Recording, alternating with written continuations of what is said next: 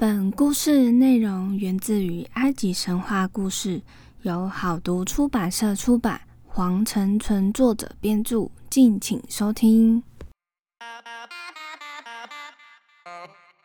欢迎收听翻译机说神话，我是翻译机。不知道在家过端午的各位听众有没有吃到满满的粽子啊？这次今年因为疫情的关系，感觉粽子味淡了不少。以往呢，就是会在家里拿外婆包的粽子啊，拜拜这样子，然后顺便吃一下外婆的外婆味的粽子。那现在我的家人呢，就规定外婆呢不能随便出门，所以就没有充满外婆味的粽子可以吃了。虽然还是有外面的粽子可以买，但就是觉得好像少了一个味道。那今天的主题呢，就是要围绕在埃及中与家庭生活有关的天神 Part One。会先介绍三位天神，包含尼罗河、书记女神和植物神。那就让我们一起来听翻译机说神话喽。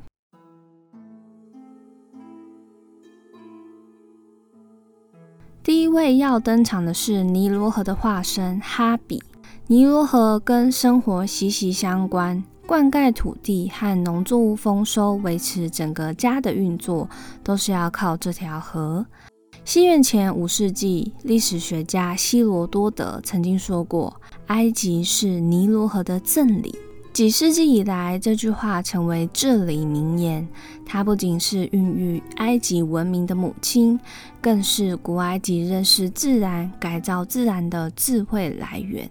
那哈比跟我们之前有提到过那位河流神克赫努姆有什么不一样呢？因为克赫努姆他也是河流神之一，不过统治的范围属于尼罗河的源头部分。那哈比呢，则是统治于除了源头外的河流区域。在古埃及地理上，以孟菲斯，也就是现今开罗为界，分为上埃及和下埃及。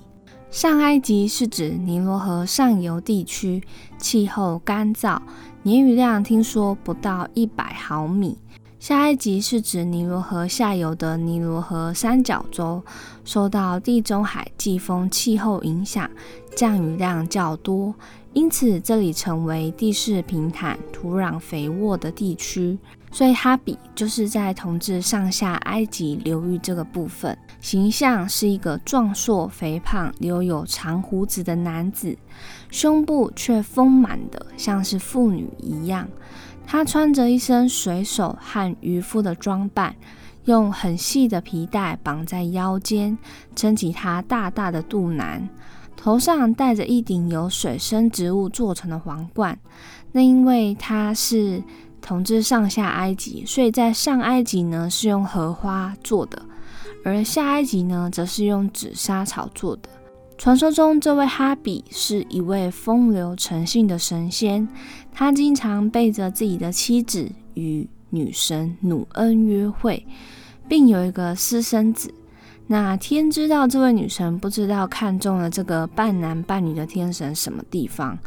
那其实古埃及人们只要有足够的河水能够灌溉土地，他们甚至每年都会在额外为这位好色的河神娶一位漂亮的偏房。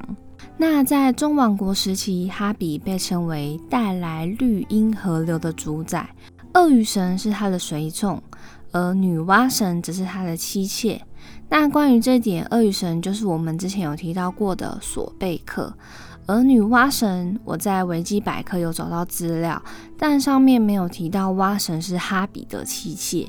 而女娲神的名字叫做海奎特，又称赫克特、赫奎特、赫基特等等，是埃及神话中的繁殖女神。她的神圣之物是青蛙。形象呢是青蛙的外形，或头上有一只青蛙的妇女。妇女通常在分娩时要带上她的护身符，以确保能顺利生产。另外，还有找到与几位与哈比相关的女天神。上下埃及其实也有守护神负责保卫。上埃及守护神呢为秃鹰女神涅赫贝特，或者是称为奈赫贝特。艺术形象，她被画成张开翅膀，盘旋在帝王头上；而下一集守护神则是由眼镜蛇女神瓦吉特，她的形象是蛇首人身，或者是单以眼镜蛇的形象出现。有时也被描述成拥有两个舌头的女人，舌头是那个眼镜蛇的舌头。有时也是人首蛇身。每年六月中旬，也就是这个时候，尼罗河的水位就会升高，人们就会祈求这个洪水的到来。因为水位的高度决定一年的丰收程度。如果水位升得很高，今年就会有大丰收。相反的，如果水位不高，人们就会非常担心，会祈求哈比能引发洪水，使水位升高，让尼罗河河水带来财富。而古埃及也会利用这个时候对哈比献祭，他们会用虔诚的态度唱诵赞美诗，并将在礼品名单的紫砂草卷投入河中，祈求哈比引发洪水。除了这个外，哈比就很少在宗教中扮演角色，甚至与任何神学体系都没有关系。那其实最早被封为河神的呢，是欧西里斯。给予古埃及人民丰饶之神的就是他。那如何丰饶呢？当然就是靠着尼罗河的定期泛滥喽。后来因为欧西里斯被他的弟弟赛特给杀害之后，虽然有复活，但就被拉神派到冥界成为冥王，而河神的位置也就让给哈比。那之前呢，在银河那时候有提到过，尼罗河水的来源是来自于天上的银河。那也有一派说法是说，尼罗河的水是伊西斯的泪水，就是当年赛特杀了他的哥哥欧西里斯，伊西斯悲痛万分，整整哭了一个月，于是他的泪水便形成了尼罗河的水。人们为了让女神节哀顺变，开始敲锣打鼓、唱歌跳舞。女神果真像大家期待的一样，破涕而笑。因为女神的眼泪有神奇的功效，所以河水所到之处无不五谷丰登。这也是埃及落泪节的由来，大概就是在每年的六月十七或十八号。但现今尼罗河的河水有八十帕以上是由埃塞俄比亚高原所提供的，其他的水都来自于东非高原湖。洪水到来时会淹没两岸农田，洪水退后又会留下一层层厚厚的淤泥，形成肥沃的土壤。在四到五千年前，埃及人就知道了如何掌握洪水的规律和利用两岸的肥沃土地。那这里呢，想要跟大家补充一下尼罗河的部分。第一个呢，尼罗河全长六千六百多米，是世界第一长河。发源于非洲东部高原，由南向北注入地中海。尼罗河也是埃及境内唯一的河流。几千年来，尼罗河每年在六月到十月定期泛滥。那八月的时候呢，河水就会上涨到最高，淹没河岸堤坝两旁的大片田野。这时候，人们就会纷纷迁往高处居住。十月以后，洪水消退，原来田野的土层就会积了厚厚的淤泥。厚厚的淤泥，那就可以种植作物，然后供他们生活。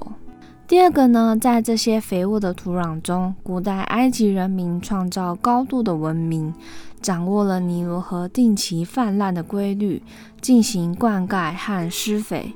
与此同时，他们发现两次泛滥大约间隔三百六十五天，于是就把一年定为三百六十五天。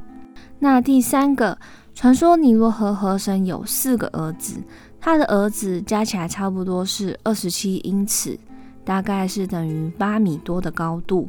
那尼罗河平均水位在二十七英尺的时候，不会发生旱灾，也不会发生洪灾，所以这个八米。的高度成为防灾减灾的重要依据，这是有点像在天气预报说的，降雨量比往年偏多的时候，就要做好防洪准备；降雨量少于往年，就提前准备抗旱一样。接下来第二位要介绍的是书记女神塞斯哈特。他顶着一颗倒转的新月里的星星，而这个倒转的新月像是两只长长倒转过来的脚，因此获得了萨费克赫奥比的称号，意思是他举着两只脚的意思。上面装饰着两根又长又直的羽毛。塞斯哈特也是智慧女神，负责书写和记录历史。她与智慧神图特是孪生兄妹，后来他们也结了婚，成了一对夫妻。她就帮忙丈夫处理一些文字事务，在太阳神神树的树叶记下历朝统治者的姓名。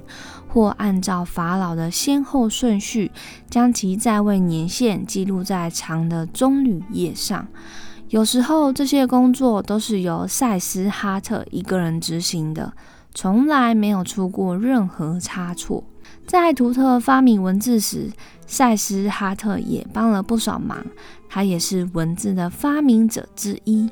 除了书写和记录外，他也能做建筑设计。被称为建筑之家的女主人。有一次，法老王建一座神庙，请他做神庙的奠基人。奠基的意思就是最早发明或者是最早研究这领域的人。那他就借着星星帮助法老确定神庙的轴心，用木头的柱子制作神殿的四个角落。他也因此呢受到人们的尊敬和爱戴。同时，他也负责计算时间的度量，被拉神封为度时量科的星神。有时候，塞斯哈特还兼任书吏的女主人。书吏就是负责处理文书和管理档案的人。他将法老交给敌人战利品的清单记录在书板上。大名鼎鼎的女法老哈特谢普苏特，我们之后在女法老特辑的时候会讲。就是有请图特夫妻俩一起来帮忙整理。女法老整整花了三个多月才看完所有战利品的清单，而图特在娶了塞斯哈特后，又娶了真理和正义的女神马特，还娶了纳赫马伊特这位灭绝恶魔之神为妻，与他们的两位后代。形成了两组三连神，一起守护埃及，并执行他们的工作。第三位天神则为管理所有植物的植物神纳夫特姆。这个呢是在孟菲斯系统中三神之一，是古埃及神话中的植物神。他的父亲是火的发明者普塔，母亲则是可怕的失手战争女神赛克赫米特。这位战争女神曾试图毁灭人类，她其实就是哈陶尔以狮子形象毁灭人类的天神，这个就是她另外一个名字。最后拉神用石榴汁让她冷静，后来这个战争女神就被普塔给爱上了，就加入孟菲斯三连神中，成为普塔的妻子，并生了一个儿子，叫做纳夫特姆。另外有一说是纳夫特姆生于田野女神的身体，其形象呢头戴莲花冠，身配刀刃弯刀的少年，头上戴着装饰两根羽毛的头饰。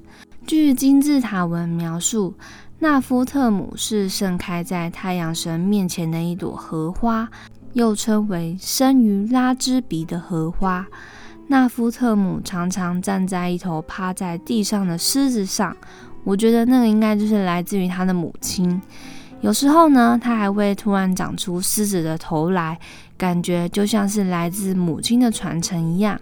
纳夫特姆、普塔和母亲赛克赫米特成为最古老孟菲斯三连神。那以上就是古埃及中与家庭生活相关的三位天神 Part One。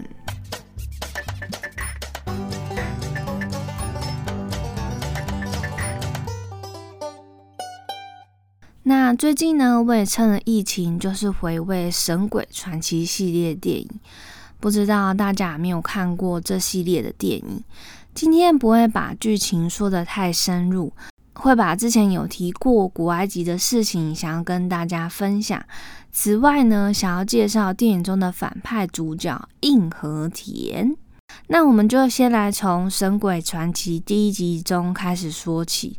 电影就是刚开始描述硬和田与法老的女人相爱，被法老发现后就被强制做成木乃伊，还用一个可怕的虫式的刑法将它封印在石棺里面。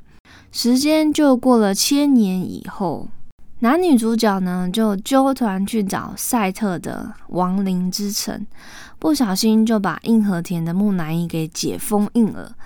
那因为当时在制作木乃伊时，就把双眼、舌头、内脏等等都先拿走，所以硬和田就要到处去收集眼睛啊、舌头啊、装有内脏的瓮子等等，最后才从木乃伊的样子变成人模人样的样子。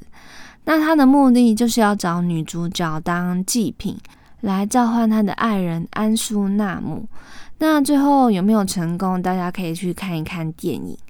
第一集电影中有出现很多埃及的场景，觉得非常震撼和向往。虽然这电影是在一九九九年上映的，有点年代了，不过还是觉得那个场景都蛮不错的。而里面有出现到像是邪恶神赛特，他的亡灵之城，那还有一些埃及天神的雕像，像是太阳神阿努比斯、猫面女神等等，还有那本书，不知道是不是我们常说的亡灵之书，就是女主角把硬核田解开封印，要用太阳钥匙打开的那一本。里面还有出现可以瞬间把人吞噬的圣甲虫群们，还有一本太阳晶晶等等，里面的内容真是相当丰富。那《神鬼传奇》第二集的内容就是男女主角和反派都是同一个主角演的。那里面就是有硬和田和他的爱人已经恢复人形了，他们就觊觎主角儿子身上的死神之环，还有要找到摩蝎大帝。那电影中呢，他们有唤醒阿努比斯的军队和摩蝎大帝。这摩蝎大帝竟然是巨石强森演的，上半身是人身，下半身是蝎子的身体。他呢，以前是名骁勇善战的蛮族战士，在进攻底比斯城时不幸战败，好像战了七天吧。在他濒临死亡之际，与死神阿努比斯立下契约，只要饶他一命，助他攻下底比斯城，愿将灵魂奉献给死神，并且变成半人半蝎的怪物。我记得电影场景，那个巨石强森他就直接看到一只蝎子，然后就把它拿来吃。然后那时候他是在已经战败了嘛，然后身边的战友都一一的饿死、渴死，因为都在沙漠中走路。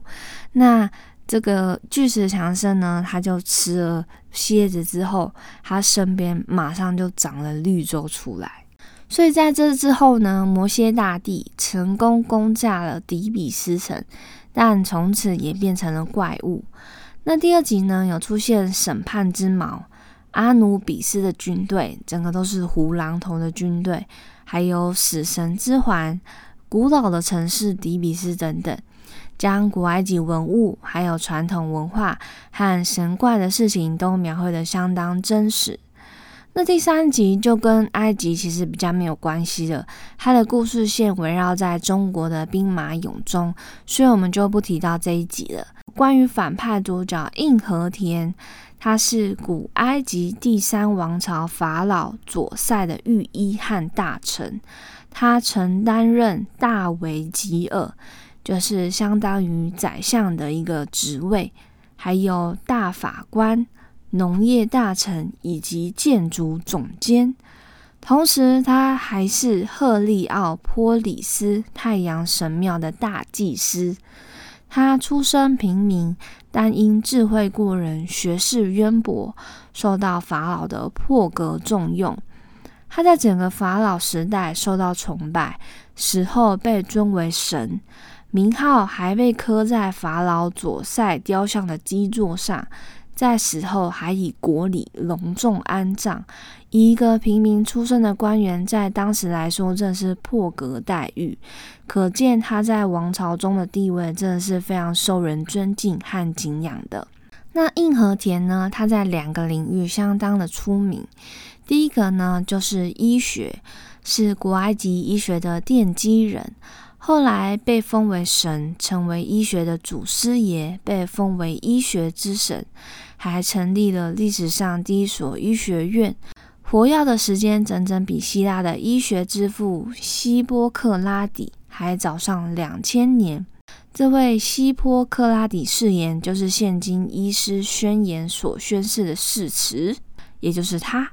那希腊人呢，原本接受硬和田和索其代表的医学知识，但本位运动，我不晓得这本位运动是什么，反正就是一些类似那种大革命啊之类的运动兴起之后。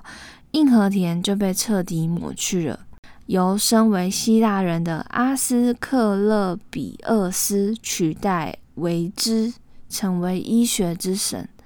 当埃及的文化传播到欧洲时，硬和田治疗过的疾病超过两百种，其中有十五种腹腔疾病，十一种膀胱疾病，十种直肠疾病，二十九种眼疾，十八种与皮肤、指甲。和舌头相关的疾病。那第二个部分呢，就是建筑。左塞法老左塞曾经在做梦的时候，梦见自己在天上延伸的天梯上行走。醒来后，要求当时的硬和田做出一个延伸到天上的坟墓，就是后来的阶级金字塔。这金字塔大约在西元前二六三零至前二六一一年间在萨卡拉完成，也是埃及第一座金字塔，也是首座由六个马斯塔巴组成的金字塔。它不是像现在的金字塔是斜斜的上去，它是有六个哦。第一个比较大，再越来越小，然后再越来越小，那就是一个长方形的形状这样子，所以它是有六层。每一层，这个就叫做马斯塔巴。那硬和田呢，不止完成法老左塞的天梯金字塔，很有可能也参与了最后并未完成的塞汉赫特法老金字塔。他就被誉为历史上第一位留下名字的建筑师和医师。那在历史上的他名声好像比较好一点点呢，没有像是在电影里是个反派的角色，一出现呢，先是要复活自己的身体，然后再就是要复活他的爱人，然后到处找祭品，后来呢都被男女主角，嗯，诶，这样就就爆雷了耶。好，没事没事，反正就是在历史上。就是有这个人有提到过，我也是最近看电影，然后再找今天相关的资料，有看到竟然有硬和田这个人，那就是想说要来分享看看这样子。那今天的故事呢，我们就说到这边。喜欢翻译机说神话的听众，也欢迎到 Apple Podcast 还有许多的平台按下订阅并留言哦。也可以到 Instagram 或是 Facebook 搜寻翻译机说神话。那我们周末小故事见喽，拜拜。